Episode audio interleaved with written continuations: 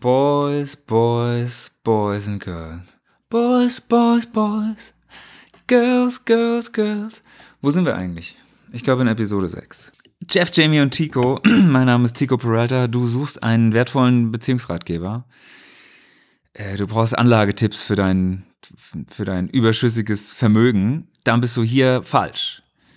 Du willst dich aber von einem kackgelaunten Moderator anscheißen lassen, so halbironisch was erzählen lassen über, ja, was eigentlich? Dann bist du hier richtig. Sei mein Gast. Die einzige, die mich aus meiner Verzweiflung rausholen kann, ist die wunderbare Leslie Feist. Die wird mich heute mit ein bisschen Feenstaub beträufeln, mein gesenktes Haupt und wird mich aus dem Loch holen. Ja, und Mastodon. Äh, Mastodon kann mich auch aus dem Loch holen. Da wirst, kriegst du aber keinen Feenstaub, da gibt's, da wird man mit Met eingerieben. Oder man bekommt das Füllhorn gereicht. Naja, so schlimm ist nicht. Aber die können einen auf jeden Fall auch aus dem, aus dem Loch holen. Wer die letzte Folge nicht gehört hat, mein geliebter Freund Fab war nämlich zu Gast. Wir haben darüber schwadroniert, wann das aufgehört hat oder wann das nicht mehr gereicht hat, so headbangende Moshpit-Musik zu hören und wir ja in so einen eher anspruchsvolleren Bereich gehen wollten. Und es ging auch ein bisschen um Lyrics, die vom pittoresken Leben am, am Bartresen erzählen. Heute wird es anders. Heute geht es etwas mehr um elementare Sprache in der Musik und ich will auch noch ein bisschen über Soundästhetik sprechen. Mal schauen, ob das, ob das klappt, ob, ähm, ob, da, ob da was rüberkommt. Bevor wir starten, möchte ich aber unbedingt nochmal Danke sagen. Wirklich für äh, überraschend viele Zuhörer, echt tolles Feedback. Danke, wirklich, dass ich bekomme. Und ich bekomme immer wieder die Fragen gestellt, die ich jetzt auch endlich beantworten möchte. Wieso Jeff, Jamie und Tico? Mein Spitzname aus Jugendtagen ist Tico. Und die ersten beiden äh, ja, Gäste oder Protagonisten aus Episode 1 waren Jeff Buckley und Jamie Cullum. Daher der Name Jeff, Jamie und Tico. Das ist mir natürlich nicht alleine eingefallen, sondern das ähm, war eine Idee von äh, meinen Freunden Marie und Martin. Die beiden haben auch ein fantastisches äh, YouTube-Format und zwar Heu Talks. Ich verlinke das mal. Hört euch das mal an, dieses sehr gute Interview, ähm, ja, Podcast, YouTube-Format. Ähm, auf jeden Fall vorbeischauen. Außerdem wollen ja die Ultras unter euch immer wissen, ähm, was das für ein Wahnsinns-Coverbild ist von äh, Jeff, Jamie und Tico. Und das ist ein Foto von meiner Freundin Jenny Fitz. Die ist auch schon mal vorgekommen, äh, ist schon öfter mal zitiert worden hier, weil die äh, nicht nur gute Fotos macht, sondern auch schlaue Sachen sagt. Und die ist Fotografin und Künstlerin in Berlin. Und auch ihr Werk findet man unter Three is a Magic Number. Auch hier werde ich einen Link in die Show Notes setzen. Leslie Feist und Mastodon und ah, es nervt mich auch schon wieder. Ich habe mich letztes Mal ja schon, schon drüber aufgeregt, dass das das ist äh, praktisch, dass ich praktisch immer nur Typen bespreche, jetzt irgendwie mit Ausnahme von, von Dolly Parton. Ähm, deswegen bin ich auch froh, dass ich heute was über, ähm, über Feist ähm, erzählen darf, die ich sehr schätze. Ähm, aber es nervt mich auch, dass ich habe für natürlich eine Liste, in der äh, ich diverse Ideen für Episoden von diesem Podcast habe. Und die ist einfach voll mit Männern.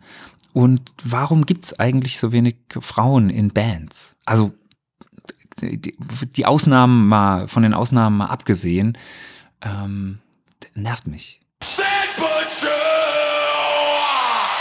Aber ich reiße mich jetzt am Schlüpper und erzähle euch über eine ganz wunderbare Frau, und zwar Leslie Feist.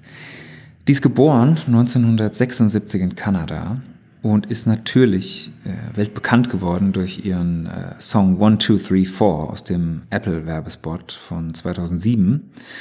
Und sie ist groß geworden in Kanada in einem Haushalt voller Keramiker und abstrakter Expressionisten und hat dann auch mit zwölf angefangen, schon die ersten Texte zu schreiben, zu tanzen und eben auch in diversen Chören zu singen. Und bevor allen klar wurde, dass sie eben mal die Queen of Folk Music wird, hat sie erstmal so um die Jahrtausendwende rum mit ganz vielen anderen Kanadiern in Berlin gelebt. Und zwar äh, mit auch heute wirklich großen Namen, beispielsweise Chili Gonzales, Mocky oder auch der geliebten Peaches. Und dort war sie Background-Sängerin oder Rapperin. Oder hat eben, so wie das halt damals war, äh, als Handpuppe im Hintergrund fungiert bei Peaches Bitch Lab Lab Phase. Diese Gang ist auf jeden Fall nach Europa gekommen und Peaches hat Chili Gonzales davon überzeugen können, dass man eben nicht nach Paris geht, weil das alles so ein geschlossener Kosmos ist, sondern nach Berlin geht, weil es dort einfacher ist, äh, Fuß zu fassen und, eine, und ein Publikum zu finden. Und so war es auch. Also hat man dort dann Rap gemacht und Disco und Elektro-Clash und ist einfach da geblieben. Und 2003 gab es dann ein Album mit Broken Social Scene und auch anderen Gastbeiträgen bei beispielsweise den äh, Kings of Convenience. Aber der Durchbruch kam 2004 mit dem Soloalbum Let It Die. Das hat sie zusammen mit dem schon angesprochenen Megalomaniac Chili Gonzales gemacht. Und da haben die beiden auch tatsächlich alles produziert, also auch alles alleine aufgenommen, gemischt und gemastert. Feist sagt auch, ihr wäre lieber gewesen, wären beide Namen auf dem Cover. Aber es ist ein Feist-Album und ein sehr gutes, ein sehr gutes. Um das vielleicht kurz nochmal zu erklären, was der Producer in der Musik bedeutet, ähm, der ist ein bisschen wie der Regisseur von einem Film. Es gibt also schon verschiedene Varianten so. Im Rap und Hip-Hop ist der Produzent eher der Beatmaker und der in Anführungszeichen macht jetzt nur die Musik, beispielsweise wie Timberland für Jay-Z. Dann gibt es aber auch Typen wie Moses Schneider, den würde ich jetzt eher als Tonmeister bezeichnen. Äh, der ist nämlich auch berühmt dafür, eben nicht in ein Studio zu gehen und einen Musiker nach dem anderen aufzunehmen und dann alles übereinander zu stapeln, sondern der steckt eben immer die ganze Band in einen Raum und nimmt immer alles gleichzeitig auf. Oder es wäre auch noch, ja, Phil Spector könnte man auch noch nennen. Auch ein Produzent, ähm, der ist berühmt für die Wall of Sound. Und der hat praktisch fertige Lieder der Beatles genommen und hat eben diesen Orchestersound obendrauf gepackt. Also ihr seht, es ist so ein bisschen holzschnittartig, was das bedeutet, Produzent zu sein. Ich möchte eigentlich auch nur erklären, dass ähm, obwohl der Produzent kein Musiker der Band ist, hat er eben trotzdem großen künstlerischen Einfluss. Manchmal so groß, dass er eben auch als Komponist aufgeführt wird.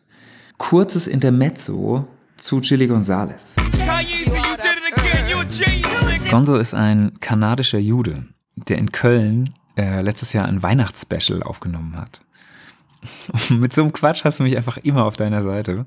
Der sitzt dann in, in so Morgenröcken aus Seide, äh, so Jacquard, Brokat, Herr von Eden Zeug am Piano, in einer wirklich so einer ungesunden Haltung und spielt dann so Megalomaniac-mäßig Piano, wahnsinnig virtuos. Der hatte auch ähm, gemeinsame Konzerte mit der äh, Wiener Philharmonie. Und der Tonmeister da sagte in einem Interview mal, dass obwohl Chili Gonzalez ein wahnsinniger Entertainer ist und eben wahnsinnig virtuos ist, würde der aber keine Aufnahmeprüfung in irgendeiner deutschen Klavierschule schaffen. Das hat ihn aber nicht davon abgehalten, 2013 einen Grammy zu gewinnen und zwar zusammen mit der gerade sich auflösenden Band Daft Punk. Das war das Album äh, Random Access Memories. Und also klar nimmt äh, Gonzo den Grammy an, nennt sich dann natürlich auch kurzzeitig Grammy Gonzales, behauptet aber dann immer in Interviews, er war jetzt, das, er war jetzt nicht wichtig für das Album, so von wegen, die Franzosen hätten das jetzt auch alleine geschafft ohne ihn. Außerdem hält er den, den ähm, Guinness World Record in der längsten Solo-Piano-Performance. 300 Songs und knapp 28 Stunden durchgehend Piano gespielt. Da, der hat auch, der hat nicht alle Latten am Zaun. Aber das ist wirklich, also Chili Gonzalez, ich habe den mehrfach live gesehen, wahnsinnig guter Musiker.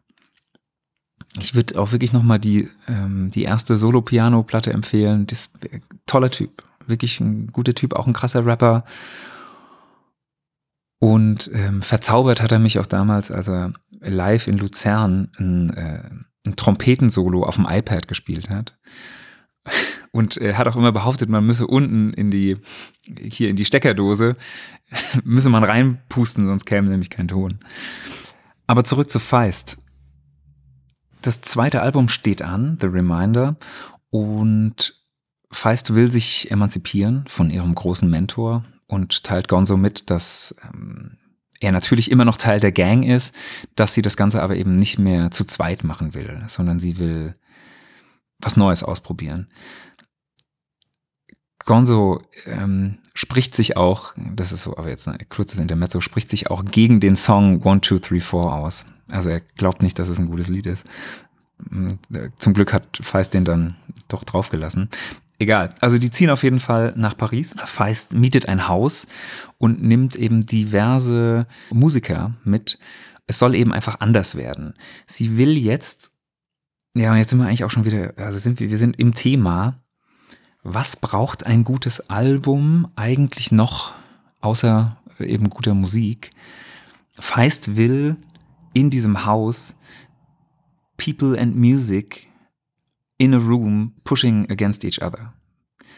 Also sie will einen Vibe haben. Sie will viele Menschen in einem Raum und Fehler und Unberechenbares und lädt dann alle ein, also Mocky und Jamie Liddell und eben auch Chili Gonzalez und eben auch die komplette Tourband, die leben jetzt gemeinsam in diesem Haus während der Aufnahmen und sie steht eben mitten in ihrer Gang und macht aber eben ihr Ding und eben verbringt sehr viel Zeit damit im, äh, ja, im Raum den, den richtigen Vibe herzustellen, anstatt jetzt irgendwie Gesangsaufnahmen zu perfektionieren. Also es wird viel über Soundästhetik gesprochen und man nimmt lieber den ersten Take, den ersten Take der Aufnahme, bei dem eben das Gefühl gestimmt hat, anstatt den fehlerfreien letzten, bei dem aber nichts mehr rüberkommt. Also wir reden auch ein bisschen über Hippie-Quatsch. Es ist auch viel so Kerzenlicht, Schattenwurf, der richtige Geruch, die, weiß ich auch nicht, so, die richtige Farbe des Kissens oder des Samtsofas. Es braucht einfach ein bisschen Theatralik. Und Feist will eben nicht nur Musiker, sondern sie will für dieses Album Menschen, die den, ja, die den Kontext verstehen und die ihre Geschichte miterzählen. Also warum macht sie das? Vielleicht ist das so, weil sie sich eigentlich äh, der Musik oder diesem Handwerklichen äh, schon klar war, was sie da wollte. Diese harmonischen Musiker, die kamen ja alle gerade von der Tour. Also jeder weiß, wie der Song klingen soll. Aber es ist eben offenbar nicht egal, wer auf den Aufnahmeknopf drückt. Es ist nicht egal, wer es schafft, die, ähm, die Atmosphäre im Raum positiv zu halten. Und wer macht denn den Sound? Oder was macht denn den Sound aus? Und was ist das eigentlich genau, Sound? Wieso klingt der identisch fehlerfrei gesungene Song bei Amy Winehouse oder George Michael besser? Wieso ist das so? Das ist Sound.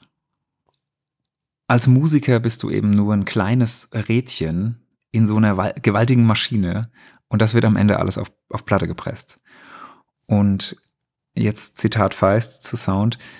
Dann spielst du das, also dann ist da viel Arbeit drin und dann spielst du das alles über die falschen Boxen ab und auf einmal klingst du wie die Dire Straits. Wie haben sie das jetzt aber gemacht? In Paris wird also im Keller aufgenommen, im Garten, auf dem Balkon, im Stehen, im Liegen, im Laufen, überall. Bei diesen Aufnahmen sind aber witzig viele Instrumente und Percussions werden verwendet gerne wird auch einfach mal ein Geigenbogen über so ein Schlagzeugbecken gestreichelt. Oder einer macht mit so einer Schale Erdnüsse äh, so einen Hintergrundrhythmus.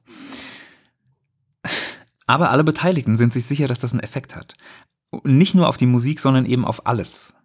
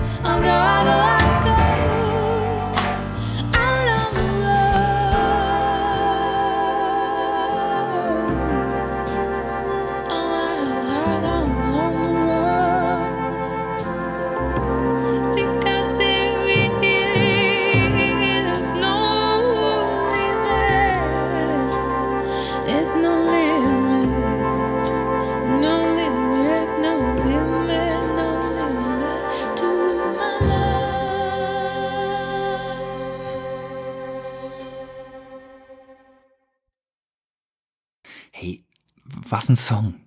Was eine Frau. Die muss sofort, die muss weggeheiratet werden. Leslie Feist und Limit to Your Love. Der Song ist ja wirklich, oh, der ist mysteriös und Leslie ist heiß und auch stark und und die ist sexy und kann sich bewegen und sieht dabei aber eben nicht aus wie Jennifer Lopez. Und die hat auch hat auch Humor, der mir gefällt. Ich mag, wenn Künstlerinnen wie sie äh, dann trotzdem äh, als Cameo-Auftritt bei der Muppet Show auftauchen. Hm. Gute Frau.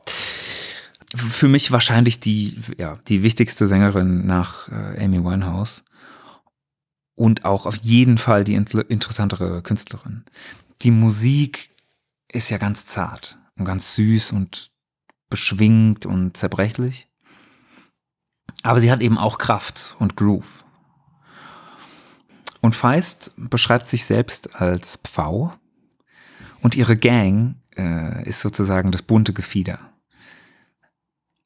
Und nur, nur mit ihrer Gang wird sie zu diesem majestätisch bunten Vogel, dessen brillantes Gefieder größer und schöner ist als sie selbst.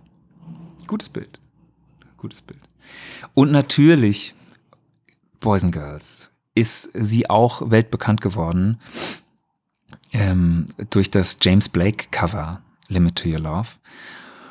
Und natürlich wusstet ihr, dass es äh, im Original von Leslie Feist ist. Jetzt ist der Moment, wo ihr zu eurem Partner rüberschaut und einfach diesen Blick, diesen Blick macht, diesen, hey boy, natürlich wusstest du das, dass das nicht von James Blake ist. Ist doch klar. Was, was, was bist denn du für ein Dude, wenn du das nicht weißt?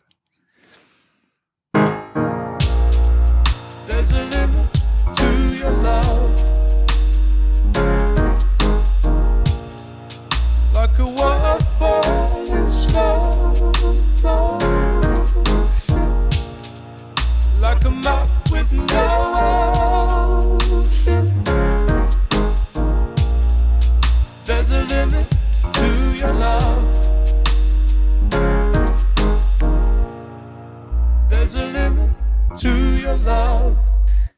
Kommen wir zu Mastodon. Eine Band aus Atlanta, gegründet 2000 und 2009 spielen sie bei dem großen David Letterman. Und der hat sie angekündigt mit den Worten I won't lie to you, I'm frightened. ähm, sind übrigens aber auch wie, wie Feist äh, und äh, Chili Gonzalez äh, Grammy-Gewinner 2017 und ist einfach eine schöne, gesichtstätowierte äh, Knüppelband mit drei Sängern. Der, der Drummer singt auch mit, finde ich auch mal gut. Und spielen einfach so in dieser, mit, mit Leuten wie Metallica, Queens of the Stone Age, Opeth, Alice in Chains. Und in der Musik von Mastodon passiert auch nichts zufällig. Das ist ein, so ein klares Stahlgerüst, so ein, so ein Flammenwerfer mit Sounds, aber sehr melodiös. Manchmal sieht man nur so ehrfürchtig zu. Manchmal ist das gar nichts, was man in sich aufnimmt, sondern was man so angucken muss, anschauen muss, wie ein Pink Floyd mit äh, Sid Barrett. Wenn das, wenn das wird dann so ein Kunstwerk. Und bei Mastodon ist auch äh, gutturaler Gesang zu hören, also Kehlgesang, Grunzgegurgel, äh, oder wie meine Frau sagen würde. mh, Das klingt wie eine Krähe und ein Bär. Aber diese Technik wird auch an den größten äh, Opernhäusern Europas angewandt. Da darf man nicht die Augenbraue hochziehen, wenn, wenn jemand diese Gesangstechnik anwendet. Ich würde sagen, auch wenn wir keine Freude an Schubladen haben, es ist Prog-Rock, es ist so polyrhythmisches Geknüppel, es sind fretless Basses, das haben wir ja eigentlich alles schon besprochen. Ähm, mein geliebter Freund Fab sagt, die Leute wollen Fab zurück, ne? Letzte Folge war, war Fab zu Besuch und es, es hat vielen gefallen, dass da nicht einfach so einer so durchlabert, sondern dass ein Gast da ist. Ich kümmere mich, Freunde, ich kümmere mich. Also auf jeden Fall, ähm, Fab sagt, dass man diese komplizierten Metal-Sachen, dass man das auch schon nachspielen kann. So, man kann, man kann das schon lernen, aber dann kannst du halt nichts anderes mehr machen. Bei Mastodon ist es textlich auch so, es geht immer um, tja, ich sag mal, äh, wissenschaftliche Spekulation. Also es ist immer viel, äh, die hier, die vier Elemente, Erde, Steine, Bäume. Ein Thema von der Platte war mal äh, Bäume und Büffel. Sehr gut. Da muss man also, was Bewusstseinserweiterung angeht, muss, das muss dann schon eine tägliche Beschäftigung sein. Aber wie bei Feist, es ist elementare Sprache. Also es geht immer um die Berge und das Meer, die Liebe und die Wolken, die Jahreszeiten. Äh, 2004 gab es die Platte Leviathan und die behandelte die Geschichte von Moby Dick. Und ihr wisst ja, bring mir einen Wal oder ein U-Boot und ich bin dabei. 2004 verkaufte Mastodon in der ersten Woche 8000 Platten. Und das reichte, um in den amerikanischen Charts zu landen. Vergleich das mal mit der hier mit der Kelly Family Folge oder Dolly Parton, wie viele Platten die damals auf der Straße verkauft haben. Die Industrie ist am Arsch. Also für die Musikschaffenden ist die auf jeden Fall am Arsch. Heute spielen Mastodon auch gern mal so einen Song für äh, Transformers 3 ein oder auch auch hier eine Verbindung zu Feist. Äh, sie haben auch immer so Cameo-Auftritte. Beispielsweise in Game of Thrones in der Folge Hard Home spielt die ganze Band mit. Äh, Game of Thrones aber wirklich eine Zeitverschwendung. Es soll ja Leute geben, die das mehrmals gesehen haben. Die ganze Serie. Das ist wirklich Quatsch. Aber es ist besonders noch hervorzuheben, dass sie sich immer versuchen, aus dieser Metal-Bubble rauszuziehen. Also sie holen sich immer einen Produzenten. Jetzt weiß man auch, warum ich so langatmig vorhin über das Produzententum gesprochen habe. Sie holen sich immer einen Produzenten, der eigentlich nicht aus der Metal-Szene kommt. Also der kommt entweder aus dem Rap oder aus dem Pop. Ähm, für die 2013 aufgenommene Platte The Hunter hatten sie ähm, Mike Elizondo und der macht normalerweise 50 Cent, ein Eminem und Maroon 5. Die Frage bleibt, wie komme ich jetzt aber zu einer untrennbaren Verbindung von dieser, von diesem zarten kanadischen Bohemian Multimillionen Apple-Werbung Vögelchen zu den gesichtstätowierten Assis, die ihre eigene Craft Beer Linie haben. Sind es wirklich nur die Cameo-Auftritte? Oder die Grammys? Hätte der Tigo nicht einfach auch eine Folge mit James Blake machen können? Mit dem James Blake, der wollte schon immer mal wissen, ob der Kinder hat oder ob der eigentlich schwul ist. Nix da.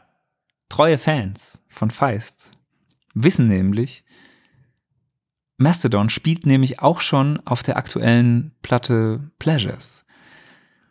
Ähm, der Song heißt A Man is not his song. Und da spielen die ein kleines Outro. Und Feist wollte damit, ich zitiere das, eine akustische Binarität zwischen maskulin und feminin zeigen.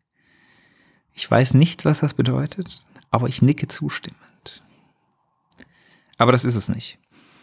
2011 treffen sich Feist und Mastodon bei der Fernsehshow Later with Jules Holland und bilden die Supergroup Feistodon. Wegen Feist und Mastodon. Genial, ne? Und sie nehmen gemeinsam eine Split-Single aus, äh, auf. Und eine Split-Single ist, ähm, ja, ist eigentlich ein, ist so, ein, ist so ein Klassiker in der Musikbranche.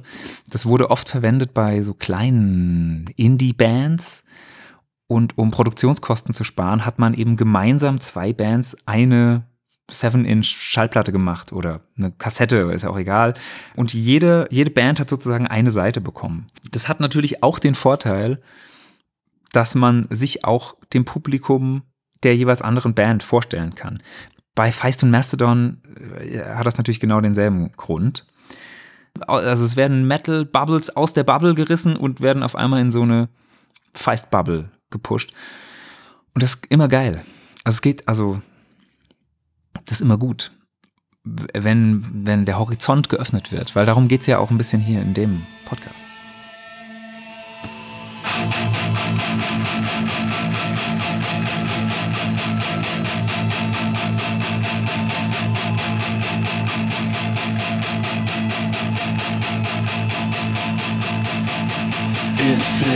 flickered to light. It turned broke what was right. Got the roots by the hair. What was no longer there.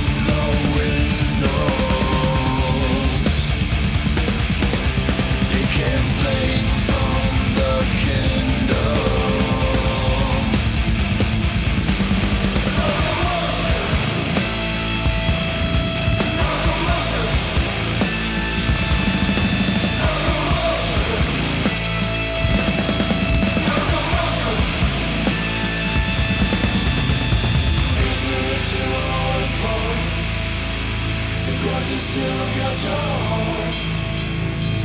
If you all apart The clutch still got your heart.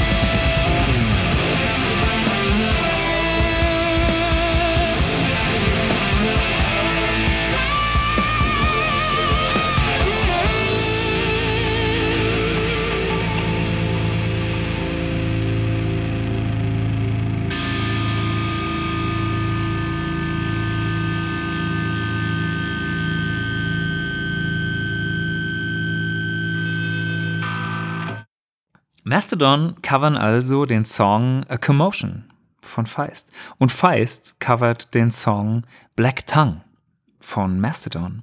Und sie sagt, dieser Song bedient sich der elementaren Sprache, die ich auch nutze. Über Diamanten, Erde und Himmel. Es war alles bereits in dieser lyrischen Sprache. Für mich war es wirklich einfach, da hineinzuklettern. Sehr gut. Ja, dann. Wenn Feist, spiele ich euch heute nicht an, könnt ihr selber nochmal anhören, aber es ist geil, wenn sie das macht, weil wenn sie nämlich dann I cut off my tongue singt, dann funktioniert das natürlich auch auf ihre Art. Also, ganz klar. Sie ownt den Song ja dann auch. Und die Frage ist ja immer, warum macht man überhaupt ein Cover? Also geht's darum, das eins zu eins nachzuspielen? Nein. Es geht natürlich drum, seinen eigenen Song draus zu machen. Die Top 3 geownten Cover der Weltgeschichte. Äh, Platz 3, Joe Cocker mit She Came In Through the Bathroom Window von Lennon und McCartney. Platz Nummer 2, Joe Cocker mit Unchain My Heart. Ist, glaube ich, von Ray Charles. Platz Nummer 1, Joe Cocker mit With a Little Help from My Friends von Lennon und McCartney. Die Leute lieben Listen. Meine Freundin Jenny Fitz, heute auch schon erwähnt, die sagt nämlich immer, Cover ja, aber kein Strip Down. Also es geht nicht darum, dass am Ende nur noch der Text übrig bleibt. Die Idee des Ursprungs muss beibehalten werden. Eine Sache wollte ich noch mit euch teilen. Und zwar bin ich oft gefragt worden, wer denn der Künstler war aus Episode 3, weil da habe ich erzählt, ich war mit meinem Bruder zusammen in New York und habe vor einem Plattenladen eine CD gekauft. Und oft kam dann die Frage auf, Alter, du erzählst die Geschichte, aber wer war denn der Rapper? Und ich habe äh, gute Neuigkeiten. Ich habe die CD nämlich gefunden und die stelle ich auf Instagram. Auf Jeff, Jamie und Tico hau ich da ein Bild raus. Und wie es meine Art ist, möchte ich euch auch zurücklassen mit einem eigenen Cover. Und zwar einem Traditional Song, When I Was a Young Girl. Und da gibt's schöne Versionen von, auch von äh, Nina Simone und ähm, auch Chili Gonzalez natürlich.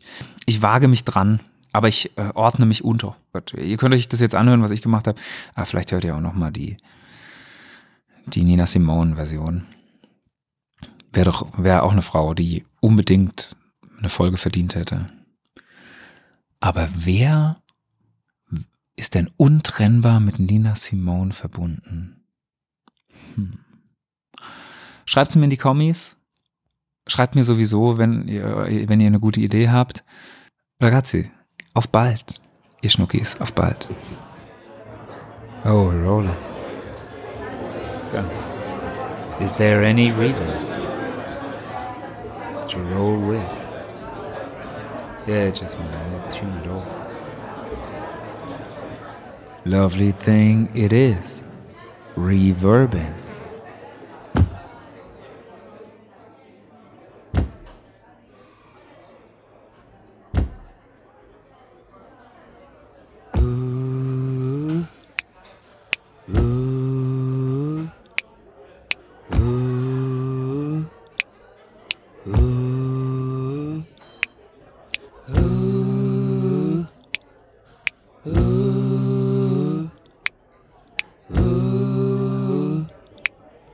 Ooh.